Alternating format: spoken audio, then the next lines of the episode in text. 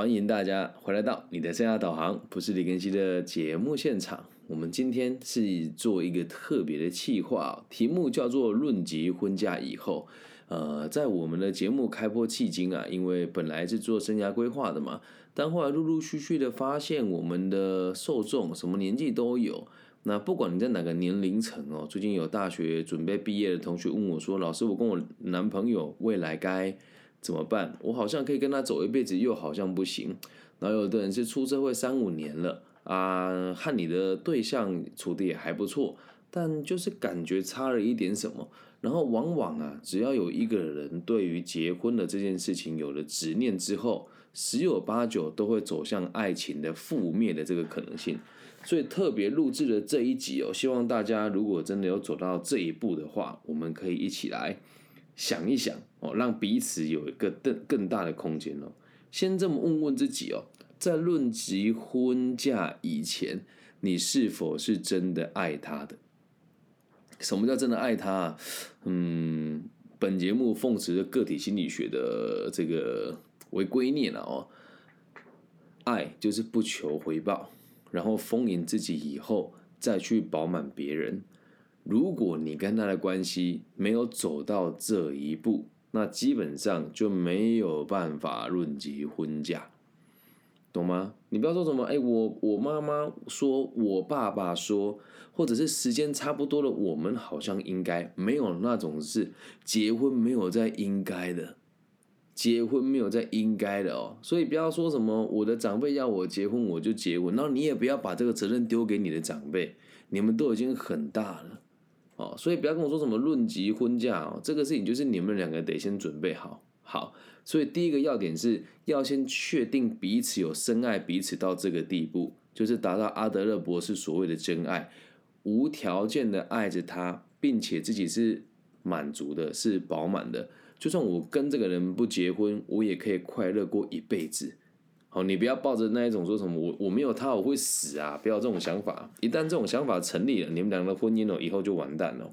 所以这个前提成立了之后，我们来讨论几个，就是在论及婚嫁前后一定会有的问题哦。第一个就是钱归谁管？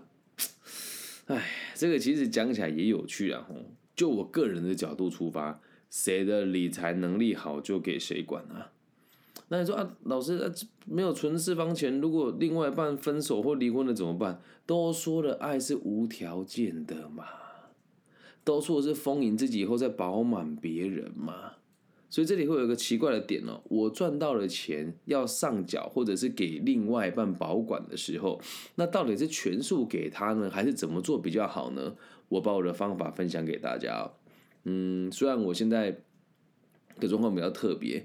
我是和爸爸妈妈住在一起的，所以呢，我会把我的存折跟印章全部给我的妈妈。那你说，啊，你是妈宝没有啊？家庭里面总会有一个人负责最多的开销吧？我就说你想拿就自己拿。那我自己的开销，我每个月都会看。所以，当你的另外一半哦把钱交给你管的时候，你就记得一件事：你要帮，你要花他的一分一毫，你也得跟他讲得很清楚。否则，说真的，这跟嫖就没什么两样了啊。那如果当你要把钱交出去的时候，你也得保有你的经济的自由度，因为毕竟啊，你是工作赚钱的人，所以很多人都会说我为了家庭付出多少啊，我吃苦啊等等的。没错，这都是真爱。可是如果在这样的状况之下，为了能够让这段感情可以走得长久，你就要记住一件事情：钱要给对方之前，先让你自己可以饱满。这时候问题就来了。另外一半跟你的看法恐怕会不一样啊！如果不一样，就必须得去沟通。假设一个人坚持要把你钱全部上缴，一个人会坚持一直要你的这个消费习惯跟他一样，你们就得沟通。如果连这一点基本的认知都没有，婚后了会结了婚会很痛苦。但我先讲啊，并不是问题谈出来了就一定要分开哦，而是你们要取得一个平衡点。了解吗？所以钱给谁管都不重要，谁会理财就给谁管啊！所以最好的做法啦，我的想法就是，嗯，一定要这两个人一定要有个经济能力是还可以的。那这个还可以不是赚很多钱哦，而是他的工作的内容，还有他能够剩下来的金额足够支付你们两个的日常生活。所以并不是什么收入一二十万没有，三万到五万也可以是一个可靠的对象。呃，前阵子有个粉丝问我说：“老师，我的男朋友跟我说要和我一起开一个储蓄账户，然后他每个月都存一万五，我都只存三千，现在要分手了。他说要不要一人一半？我不知道该怎么回答他。”有人说什么一起存钱结婚呢？这个想法也很危险的。存钱结婚这件事情，会让你们剪不断理还乱了，所以不建议大家这么做。愿意的话，就是说我们各自存多少钱，然后再一起结婚。否则很麻烦哦。他说：“我当初为你付出那么多，你想离开，门都没有，会变得非常不理性。所以情侣之间共同储蓄，我个人是不认同的。哦，至于用钱的部分，就记得一定要是两个人有共识，懂吗？没有那个钱，一定要一定要给谁管？然后这边呢，我们的节目是绝对反对，也绝对唾弃那一些。”要一昧的男性为女性付出的自媒体，比如说口罩男呐，什么江宏恩呐，哦，这些人哦，就是你如果是他的粉丝，就是欢迎你拿他的言论来跟我讨论哦。没有什么一个人非得去照顾另外一个人呢，还有说什么诶，什么体贴你的人就是会体谅你，然后不体贴你就永远要你体谅他，那有这种事，所以不要去看那种造成对立的文章哦。金钱哦，还是分得清楚一点比较好。你说老师，那你就是杀猪啊？哎，我先讲，如果我有对象的话，他愿意为我带小孩，愿意愿意跟我一起就是打理家务，我也会相对应的支付薪水给他。哦，所以在这边不要说什么男女不平等啊。你如果结了婚之后，女孩子为了一个家放下你的未来的发展，那你必须得跟你老公有共识，你得付薪水给我的。老娘为了你牺牲青春，跟你要个薪水不为过吧？二十四小时都不能下课，哎。对吧？所以金钱的部分在这边呢，先给大家一个基础的认知，理解吗？那最在这个章节下个小定论了。如果你们两个经济状况差很远，基本上都不建议你们结婚，除非你们有共同的目标，或是有共同的价值观。唉，做这个行业很有趣哦，毕竟我是收入还不错的生涯规划老师。所以会找我谈生涯规划的人，大概有三成也都是经济状况很不错的朋友。我就有很多在一界的朋友，钱赚很多，但是老公自己在外面有自己的精彩生活，老婆也有自己的，就是额外的一些生活上的惊喜。那在别人眼中，他们是很幸福的。可是，在他们的世界当中，这样真的开心吗？所以我也不建议大家说什么我们成为什么，呃，嫁入豪门呐，或者找一个阿姨，我不想努力了，那个到最后都不长久的，理解吗？那我们讲说龙配龙，凤配凤嘛，你是什么样子的人，你就该什么样子的人在一起，不要想要透过金钱来转来转跳你的社会阶级啊。在第二件事情哦，同居的问题哦。还没同居以前的恋爱，我觉得都不算是恋爱。一旦同居了以后，能够吵的事情真的太多了。遥控器怎么摆，牙膏怎么挤，甚至是洗完澡之后地板要不要刷，还有吃饭的时候到底能不能看手机或者是看电视，以及要不要在周末都出去玩。啊，然后要不要跟朋友们一起去做一些看起来很没有意义，可是却很潮流的这个 这个互动？一还有什么？有了新家之后，要不要邀请朋友来家里玩？能潮性真的太多了。哦，你说，哎，老师，我们高大学的时候就同居过了，问题都不多。哎，大学你们住的那个套房哦，就是你跟你另外一半运动的地方而已，还没有其他功能哎。好，你说大学生在一个小小的套房里面约几个朋友来打麻将，那都是小事啊，啊，然后等到你真的有钱了之后，等到你真的有钱的时候，跟你另外一半买了一个三房两厅，啊，那如果你们两个有一个比较重视隐私，一个不重视，三天两头就带朋友来家里玩，那肯定吵架了。所以这个论及婚嫁以后同居这件事情是必要的。我宁愿你们现在同居了以后有纷争去做协调，也不要这个什么，因为我们结婚之后，我妈说买一栋房子给我们啊，然后你一搬进去靠就分手了，懂吗？一定要先有良好的互动跟同居的经验。所以这个同居哈，还再重复一次哦，不是说住一个小套房而已哦。如果你们的财力只够租一个小套房，那我就必须得讲，你们往后生活会很辛苦。那即使是要租一个小套房，也要让自己知道，我们以后的生活就是会一起在这个空间里面。你可以去观察他的习惯，有的人甚至连洗衣服的频率都可以吵架。所以在论及婚嫁以后，一定得先一起住过一阵子啊啊！其实这个。我在做这一节时候想了很久，就是这个世界上其实没有对的人，只有对的方法嘛。但是如果连尝试跟冲突都没有经历过，那怎么找到对的方法呢？所以同居是一个必经的过程。这里可能会让很多这个原本道德有底线的朋友会觉得这样子好像不大好，但这就是事实啊。我只是把我的经验分享给大家听，也希望大家不要拿这个道德底线绑架我。然后再下一件事情啊，我认为也是比较困难的，就是究竟要不要在婚嫁以前就有性行为啊？站在我的角度，我个人认为，如果没有发生过的话，那你真的很难理解你接下来这一辈子在身体上的伴侣有没有办法跟你一起欢愉的共度余生。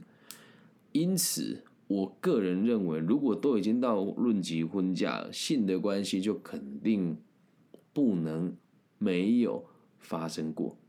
那如果你是个人道德底线踩的比较深的人，你可以换一个方式哦，就是期待在婚后以后，你可以好好的去找你身边亲密的朋友，了解一下什么叫亲密的性的接触。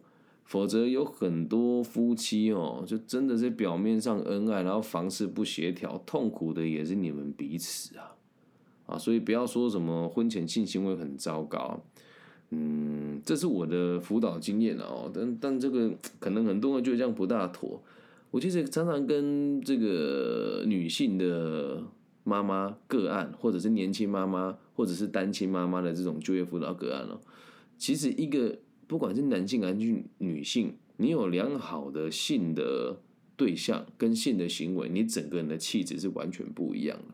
然后我就曾经遇过一个女生，她是来做生涯规划咨询的，人住在美国，然后她是透过线上咨询。她说：“要是我对我的生活越来越没有动力。”我说：“为什么？”她说：“我嫁给一个就是很有钱的操盘手，但他常常年都住在纽约，然后我是住在那个。”纽泽西，所以我们两个同住的时间其实不长。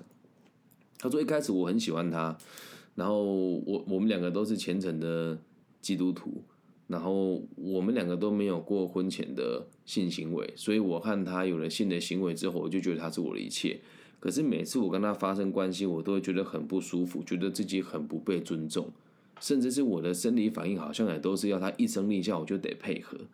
我那时候想，他跟我讲这个到底要干嘛？不会讲生涯规划嘛？我说，嗯，我觉得这是你比较私人的生活。那我能不能提一提你工作迷惘原因是什么？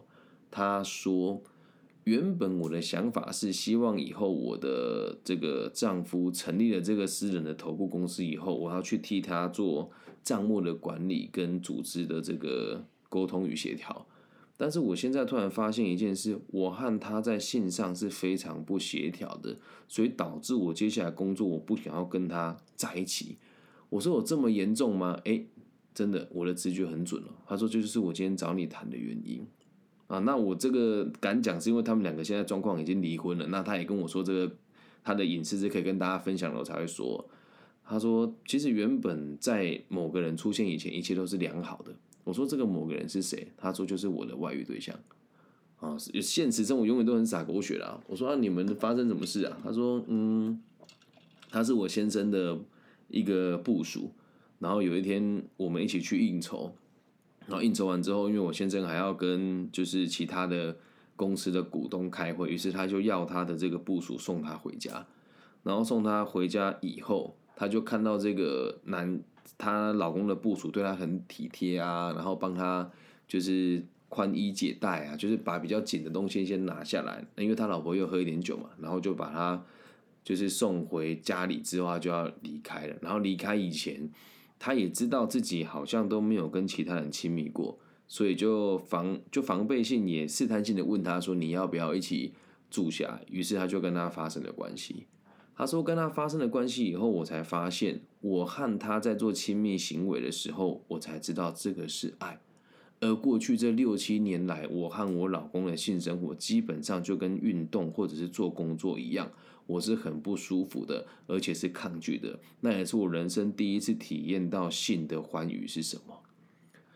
我当时哦，接这个个人说，大概接这个个案大概是四年前。我的想法是，性就有这么重要吗？但后来我发现，它不是这样子案例的唯一的经典个案。所以希望大家在婚前一定要跟他有过一次亲密的。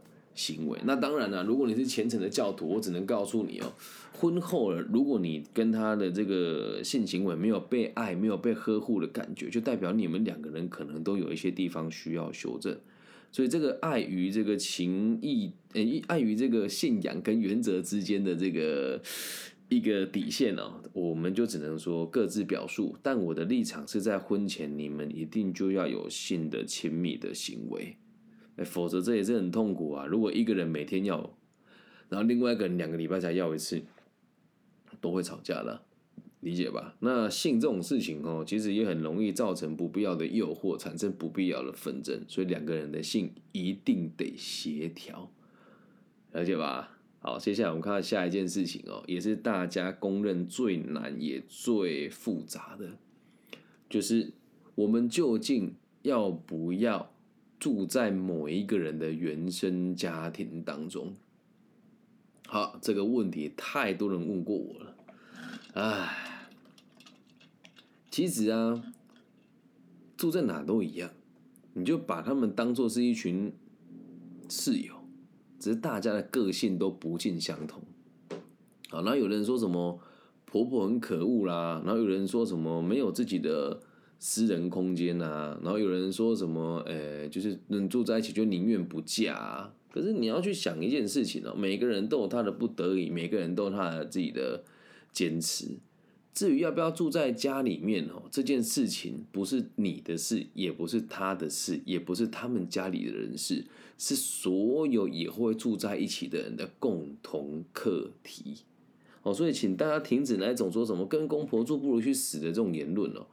怎么会这么想呢？就是每个人都有他的优缺点嘛。然后再来还有另外一点哦，有的人就是真的经济能力没有办法，你要逼死他吗？家里就有空间，他们家里就只有他一个儿子或者是女儿，家里也还有空房，然后放着不住，说一定要一定要去外面住。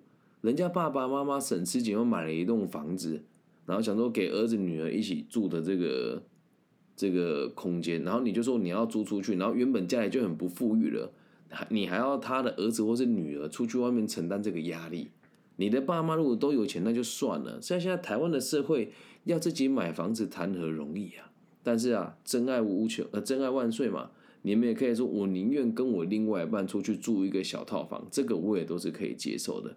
但如果论及婚嫁的时候，请大家一定要有同理心，不管是对你的另外一半，或者对你的公公婆婆，或者是对你的岳父或岳母，好，那其实这个也很现实啊。如果婚后两个人的家庭，就是原本男方跟女方的家庭，有一方是比较有钱的，家里也有空闲，而且夫妻俩刚好也在这个城市生活，再加上这个公公婆婆。或者是这个岳父岳母看待你们的角度并没有高高在上啊，可能相处上都有点摩擦，也都很正常啊。哦，比如说地板要不要擦啦，碗要不要洗啦，地板脏到什么地步要擦啦，马桶马桶脏到什么地步要擦啦，哦，几点以前要睡觉啦，或者是这个要发生亲密关系的时候要如何避免彼此的尴尬等等等等的，能够遇到事情跟问题真的太多了哦，所以记得得沟通。然后沟通这里面哈，不管是男生去住女生家，或是女生去住男生家，各自有各自的难处。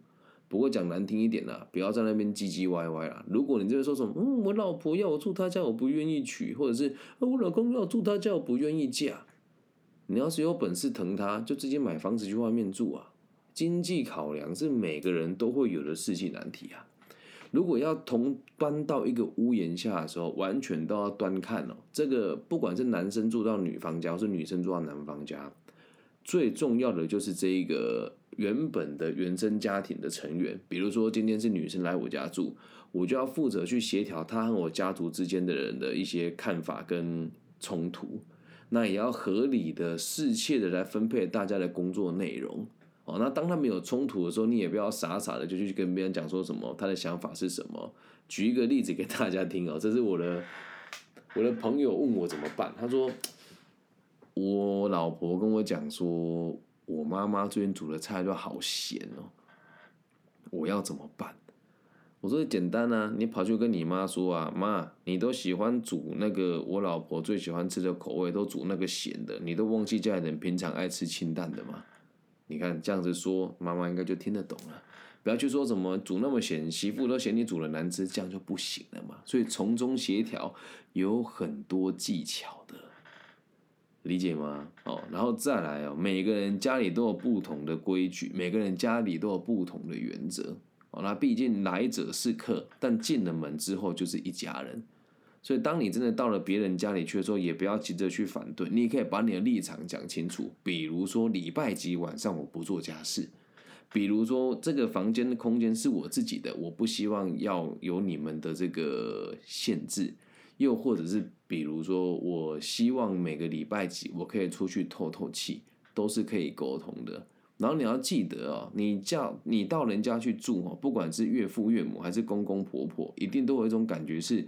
我的儿子女儿相处的对象和我的习惯不同，然后接下来他又可能抢走我的儿子女儿，所以多数人的相处都会有一部分的冲突，这个就叫做必经过程。所以啊，也不要去合理化任何人的需求。如果你真的觉得对方的家人非常讨厌，理性讨论，讲出讨厌的点是什么。懂吗？不能说什么他就很讨厌啊，怎么样都要讲出来，要讲的很明白哦。甚至有的人是这个公公婆婆住在一起，然后公公婆婆把小孩子穿的很丑，也有可能产生不必要的冲突。所以要不要住在一起这个世纪难题哦，记住得好好沟通。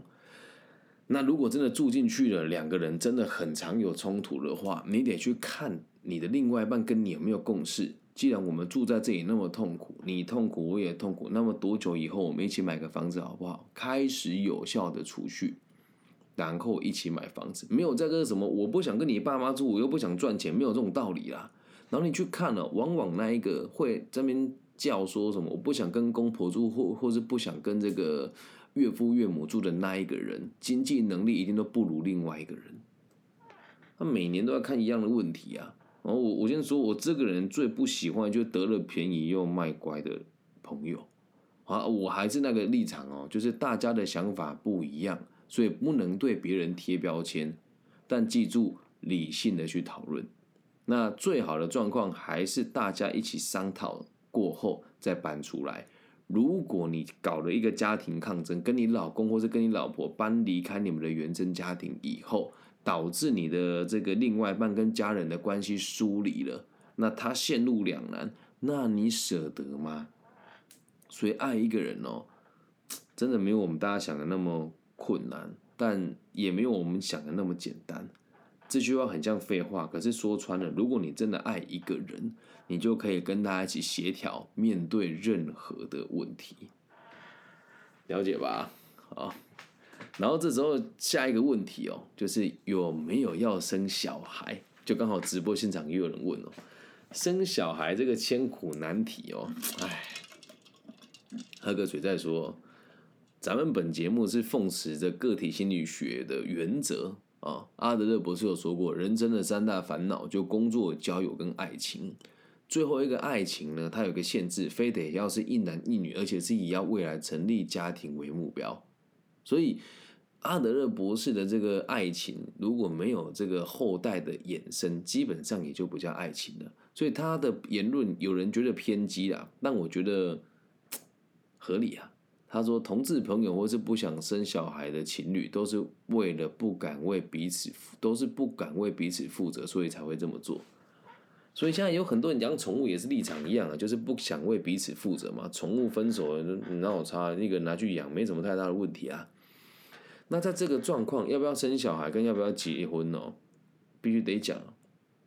我个人认为，结不结婚根本就无所谓。我真的个人认为，结不结婚根本就无所谓，真的。哦，就像我有一些朋友情侣，然后养猫养狗，分手之后还是会定期出来遛狗，我觉得也很棒。但是说真的，如果不敢去承担一个这么大的责任，就代表你们对于彼此之间是有保留的，了解吗？那爱一个人，如果必须得用婚姻来证明你爱不爱他，这代表也不叫爱了。婚姻就他妈的一张纸而已。在台湾结婚有多容易，你知道吗？排队五分钟啊！离婚有多容易，更快三分钟。因为离婚的这个事情不好看嘛，不会在那边啊自拍哦开心哦换身份证，没有离婚就是低低调调的去，然后把这个公证都写好，找个公证人去盖个章，马上就走了，很快。那结婚不一样啊啊！恭喜你们，好棒哦！来看这边，我们还要送什么纪念品哦？这样拖时间啊哦，所以结婚。结不结根本就无所谓。如果你真的爱对方，就不要有那么多限制。说啊，你不娶我就是不爱我，得了吧。不过就是他的钱而已，还有安全感啊。就像我们这么有责任感的男人，是不是？结婚这真的只是一张纸啊，结了都能够离啊。所以上面这几个问题哦，分享给大家，让大家去想一想，理解一下，到底论及婚嫁以后怎么沟通会比较好一点点。所以。嫁不嫁、娶不娶，真的都不是重点。那你听完这一集之后，不管你是哪一个角色，冷静的去思考，到底要不要结婚啊？到底要不要共度余生？很多人说单身最好，嗯，这个说法我觉得对也不对了啊。今呃，我外婆刚过世嘛，所以我今天不能录太晚，明天早上就要送外婆，就是去火化了。我今天在那边诵经的时候，就在想一件事啊：如果我们一个没有妻儿、没有子嗣的男人，在办理丧事的时候，会是怎么一回事？